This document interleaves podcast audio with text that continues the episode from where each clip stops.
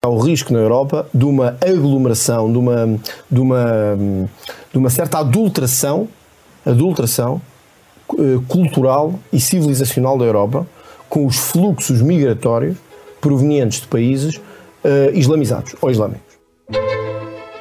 Viva! Está com o Expresso da Manhã. Eu sou o Paulo Baldaia. Fez-se notar na política pelo oportunismo de um ataque à comunidade cigana de Louros que levou o CDS a retirar-lhe o apoio como candidato autárquico. Mas o filão a que se agarra é o da divisão entre o que diz serem os portugueses de bem e os outros. O destaque que sempre deu aos ciganos ou aos descendentes de africanos, todos portugueses, começa a ser dirigido para os imigrantes muçulmanos do subcontinente indiano. Índia, Paquistão, Bangladesh e Nepal, que procuram cada vez mais Portugal, com um acréscimo em 2022 só superado pelos brasileiros, que são os preferidos de André Ventura por terem uma forte ligação às igrejas evangélicas. A bandeira do Chega é o cristianismo como contraponto à imigração islâmica, que representa um perigo para Portugal, para as nossas mulheres e para as nossas cidades, disse ele há menos de dois anos. O mês passado, no rescaldo de um incêndio que matou vários imigrantes na moraria, repetiu o aviso e defendeu um consenso à direita para mudar a política de imigração e travar a entrada de cidadãos de zonas de extremismo islâmico. Ventura gosta de recordar o radicalismo religioso com que ele próprio se converteu, já adolescente, ao cristianismo e até se apresenta como um Messias escolhido a dedo por Deus. Entre Deus e o Diabo é o podcast narrativo de vários episódios a contar como André Ventura abriu o caminho à procura de notoriedade para sair de um subúrbio e ascender socialmente através da Igreja e da relação com as pessoas certas, até ser líder do Chega e, num par de anos, condicionar todo o sistema político português. Hoje conversamos com o autor deste podcast, Vitor Matos, sobre o modo como Ventura usa a religião na política. O Expresso da Manhã tem o patrocínio dos prémios BPI Fundação La Caixa, que apoiam projetos de instituições privadas sem fins lucrativos no valor de 4,6 milhões de euros. Estão abertas as candidaturas do Prémio Solidário até 20 de março para projetos que facilitem o desenvolvimento integral e o processo de inclusão social das pessoas em situação de vulnerabilidade. Prémios BPI Fundação La Caixa. Ajudar quem ajuda. Viva Vitor Matos. No primeiro episódio há já uma componente muito forte de religião no retrato que fazes de André Ventura e lanças o próximo episódio como sendo sobre a relação com Deus de um cristão convertido. A forma tardia e radical como ele descobriu a religião ainda é marca dominante na relação que ele diz ter com Deus. Olá, Paulo. Uh, acho que hoje ele, ele é um ultraconservador, é um conservador, ultraconservador. Por exemplo, não é dos cristãos católicos que alinham com o Papa Francisco. Uh, mas não me parece que seja um radical como, como foi naquela altura em que ele se converteu, que era um radical quase fundamentalista, em que fazia interpretações literais da Bíblia. Uh, o próximo episódio tem um depoimento interessante que é do padre que o recebeu e que o converteu, digamos assim, na, na, na paróquia de Mãe Martins. E esse, esse padre, que ele próprio também é um convertido tardio, uh, tem essa consciência de que os convertidos uh, têm tendência, que não cresceram na, na, fé, digamos assim, nas famílias, São mais têm radicais tendência a ser mais literais e, e, radicais que os outros. O que é aqui interessante nisto é que há, há pessoas que há atitudes que não mudam na vida. E, enfim, isto é uma extrapolação, pode ser discutível, mas é uma conclusão em que eu cheguei, enfim, depois de ter falado com muita gente é que parece que André Ventura às vezes chega tarde a certas coisas, mas quando chega, chega de forma radical. É, na atividade política, ele não, não, procura converter ninguém. Eh, ele fala constantemente eh, de Deus, é verdade, mas e da missão que lhe terá sido confiada, mas não aparece como um apóstolo, um missionário, alguém que vem pregar o Evangelho, não é? Ele vem, apresenta-se mais como um Messias, a querer mudar alguma coisa no mundo. É isso. Ele já hum. falou uma vez que, que Deus lhe deu uma, uma, uma missão, não é? Sim, Deus lhe deu-lhe uma missão para mudar Portugal. Isso do Messias é engraçado, que é o nome do meio, é o que, é o que se auto-intitula o próprio Bolsonaro. Portanto, se quiseres fazer uma analogia com o messianismo, é aqui um messianismo político, enfim, que ele diz que são iluminados de Deus para ter um papel em Portugal. E a verdade é que ele parece que acredita nisso Porque quando os jornalistas, quando nós lhe perguntamos isso diretamente, ele não, ele não, não hesita, vacila. não vacila. Ele diz que sim, senhor, e que, uh, e, e, e, que sim, senhor, que Deus lhe deu um papel que ele acha que está a cumprir, ele acredita nisso e pronto, e não tem problemas em verbalizá-lo. Ele, de certa maneira, usa isto. Um, para voltar a pôr, enfim, religião e Deus no centro da política, ou voltar a ser um, um, argumento político, apesar de, quer dizer, ser uma coisa que é pouco habitual na Europa. Nem sequer digo, uh, enfim, uh, em Portugal, na Europa, uh, embora, por exemplo, Salvini, Meloni e, e o Abascal referem, usam símbolos religiosos nas campanhas, dizem que são cristãos, fazem isso tudo. Sim, mas nenhum se mas nenhum, como Messias, não é? Exatamente, mas nenhum deles se aprecia como um enviado de Deus. Quer dizer, e isso é uma característica que, eh, que eu não sei se, se, não sei se isto vai buscar assim tantos votos quanto isso. É, é, pelo modo como ele se apresenta que as pessoas podem de facto acreditar como ele acredita eh, que ele tem uma missão. Outra comparação com uh, semelhança, diria, com Bolsonaro, ele descobriu outro maná nos evangélicos. Eh, o mês passado, numa entrevista ao Sol, eh, confirmou que eles eram uma presença, e estou a citá-lo, importantíssima no Chega, e afirmou que um dos seus grandes objetivos políticos para os próximos tempos é integrar toda a comunidade evangélica no, no Chega. Estará ele à procura de fazer em Portugal exatamente o que o Bolsonaro fez no Brasil, agregar agarrar os votos de crentes que depois fazem exatamente o que, uhum. o que lhes dizem a Igreja para fazer. Não é? São uhum. votos muito seguros, não, não andam lá para. Ele, ele já teve dissidências no partido de, de uma, enfim, vi uma proeminente evangélica que saiu do partido e que saiu do partido com discurso a dizer. Mas igrejas que, evangélicas há muitas. Há muitas. Não, não, mas ela disse que Deus não é o slogan. Portanto, aquilo houve uma altura em que, em que partiu. Mas na verdade, ele agora, agora há, enfim, há notícias, há, que, ele, que ele terá que com a IURD terá agora uma nova proximidade. Bom, na realidade, evangélicos e protestantes nos censos 2021 eh, estão, enfim, assumem-se como tal 186 mil. Eh, destes, presume-se que sejam 70, 75 mil protestantes, portanto, o resto serão evangélicos. Vamos aqui pôr isto 100 mil, 110 mil. Isto em votos num partido relativamente pequeno é, é, é, muito. Quem tem 490 mil votos, vamos lá ver, ou 500 mil, meter aqui 50 mil, só que sejam metade. Uh, vamos supor que metade dos evangélicos votariam no Chega. Uh, é muito, já é significativo. Uh, agora, quer dizer, é um voto que em todo caso não é a mesma coisa, não tem preponderância que tem no Brasil ou, no, ou nos Estados Unidos. Quer dizer, Trump falava diretamente aos evangélicos, eh, porque sabe que aquilo dali vem certinho, porque as igrejas mobilizam-se e os pastores para votar num determinado eh, candidato.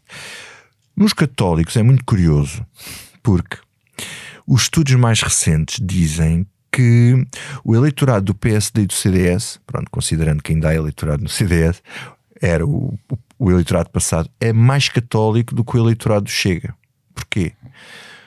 Porque os eleitores do Chega vêm mais da abstenção do que da direita e são mais jovens. Ou seja, sendo os outros eleitores mais velhos e assumindo-se como uh, uh, religiosos, católicos, os do Chega, sendo evidentemente mais católicos que a esquerda, são, não, não, não, não votam no partido por causa dessa característica. Não são tão praticantes. Eh, eh, olhando para o crescimento de imigrantes oriundos do subcontinente indiano, eh, muitos deles muçulmanos, e desde há dois anos que André Ventura começou a elegê-los também a eles como, como alvo. Em 2021, portanto há dois anos, dizia que eles eram, volto a citá-lo, um perigo para as mulheres portuguesas.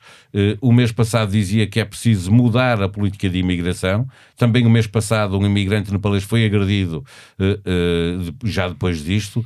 Eles não falam português, não têm, têm uma religião diferente, uma cultura diferente. Têm o que é preciso para passarem a ser um dos alvos preferenciais do Chega. Certo, já são, não é? Uh, já são. Às vezes, o, o, que o discurso de André Ventura desbloqueou, ou seja, abriu caminho para um discurso uh, racista e xenófobo que não havia em Portugal. Isto é, já toda a gente é consensual, já vem de trás, não é? Já se percebeu que é um dos problemas, enfim. para o discurso político aceitável em Portugal. Isto é criticado em todas as vertentes, tem pessoas da Igreja a criticar isto, por exemplo.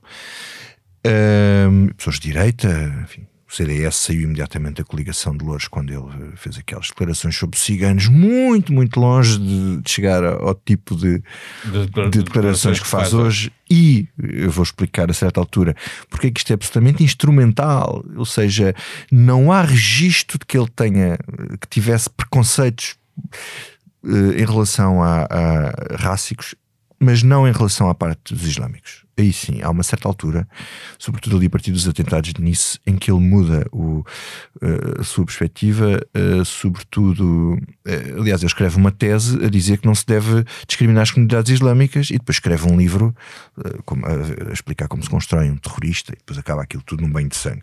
Num, num, num romance, acaba num banho de sangue em Paris. Bom, mas isto para dizer que ele hoje defende a chamada teoria da substituição, que é eh, basicamente é uma teoria que tem várias declinações nas várias direitas, mas na base o que diz é que, uh, sobretudo, os islâmicos estão a colonizar a Europa para transformar a Europa pela via demográfica e substituírem-nos, uh, digo nos, ou seja, os europeus nativos brancos e Mas cristãos. Mas a questão é muito religiosa, não é? Isso é os islâmicos a substituírem os Mas cristãos. não é só pela cor, quer dizer, o discurso dele é cultura, não é pela cor, é cultura e religião. O que basicamente é a mesma coisa. Uh, uh, e ele chega a fazer um discurso aí num, desses uh, congressos de, de, de extrema-direita europeias a dizer que em Portugal há cidades onde a Sharia é, é, vista como sendo ok. Não sei que cidade é que ele está a falar, quem é que diz que a Sharia é ok, uh, mas ele tem depois declarações deste tipo.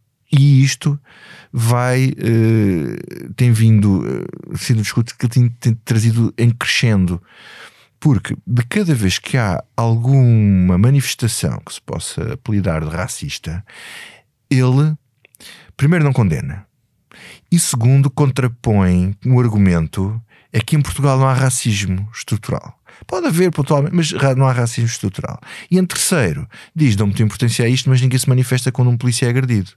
Dando a entender que os polícias são agredidos por pessoas uh, racializadas. Uh, e chega a ter um momento na Assembleia da República absolutamente extraordinário, que é uma coisa que passou um bocado, uh, enfim, não se deu muita importância, que é ele questionar. Não se sabe, e as palavras são estas, quantos homicídios foram cometidos por pessoas de cor. Ele diz isto no Parlamento. Isto está muito para além da questão dos ciganos, que é uma exploração gratuita de um preconceito que existe na sociedade portuguesa e que capitaliza, verdadeiramente. Ele descobriu isso e não, nunca vai largar isso.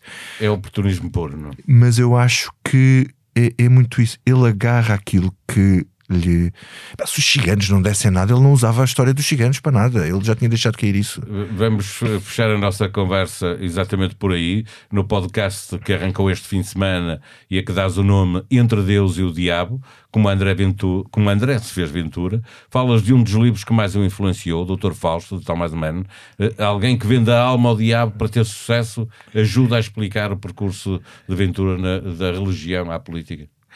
Isso é uma analogia, uma metáfora, usando um livro que ele diz que o marcou muito. É engraçado, ele chama-se André, o personagem chama-se Adriano, ele andou no seminário, o personagem estudou teologia, uh, e a certa altura. Eu, eu acho que ele, estudando o percurso dele, percebe-se que ele, sempre que, em nome do sucesso, poderia trocar alguma coisa pela, de, de, em que ele acreditava. Ou seja, é capaz de fazer coisas que a própria Igreja Católica condena que Não, se façam. É, uma coisa são fazer coisas que a Igreja condena, e isso, enfim, há pessoas no podcast da Igreja Católica autorizada, não são, enfim, leigos, eh, são, são leigos autorizados, organizações da Conferência Episcopal, vamos ver isso no episódio 2 e 3. Uh, e uh, isso no que diz respeito à Igreja, sobretudo nos casos de imigração e, e, e outras questões, e racismo, mas depois uh, também ao nível do direito e depois uh, ao nível do racismo propriamente dito. Acompanhe as iniciativas do Clube Expresso um exclusivo para assinantes. O primeiro, Visitas à Redação, um encontro para os leitores conhecerem o espaço onde todos os dias é feito o jornal, acontecerá esta sexta-feira, dia 17. Nesta visita guiada, terá a possibilidade de conhecer também a equipa que faz com que tudo aconteça, entre jornalistas, paginadores e fotógrafos, aproveitando para conversar com o diretor João Vieira Pereira. Já esta terça-feira, duas da tarde em Lisboa, pode juntar-se à conversa com David Diniz, subdiretor do Expresso, Eunice Lourenço, editora de política, e Hugo Franco, um dos autores da entrevista a Dom José Ornelas que o Expresso publicou na edição deste fim de semana. A pergunta para iniciar a conversa é o que deve fazer a Igreja depois dos abusos. Esteja onde estiver, nos quatro cantos do mundo, se é assinante, inscreva-se no Clube Expresso. Venha para o futuro conosco. A sonoplastia deste episódio foi de Ruben Tiago Pereira. Voltamos amanhã. Até lá. Tenham um bom dia. O Expresso da Manhã tem o patrocínio dos prémios BPI Fundação La Caixa, que apoiam projetos de instituições privadas sem fins lucrativos no valor de 4,6 milhões de euros. Estão abertas as candidaturas do Prémio Solidário até 20 de março para projetos que facilitem o desenvolvimento integral e o processo de inclusão social das pessoas em situação de vulnerabilidade. Prémios BPI Fundação La Caixa. Ajudar quem ajuda.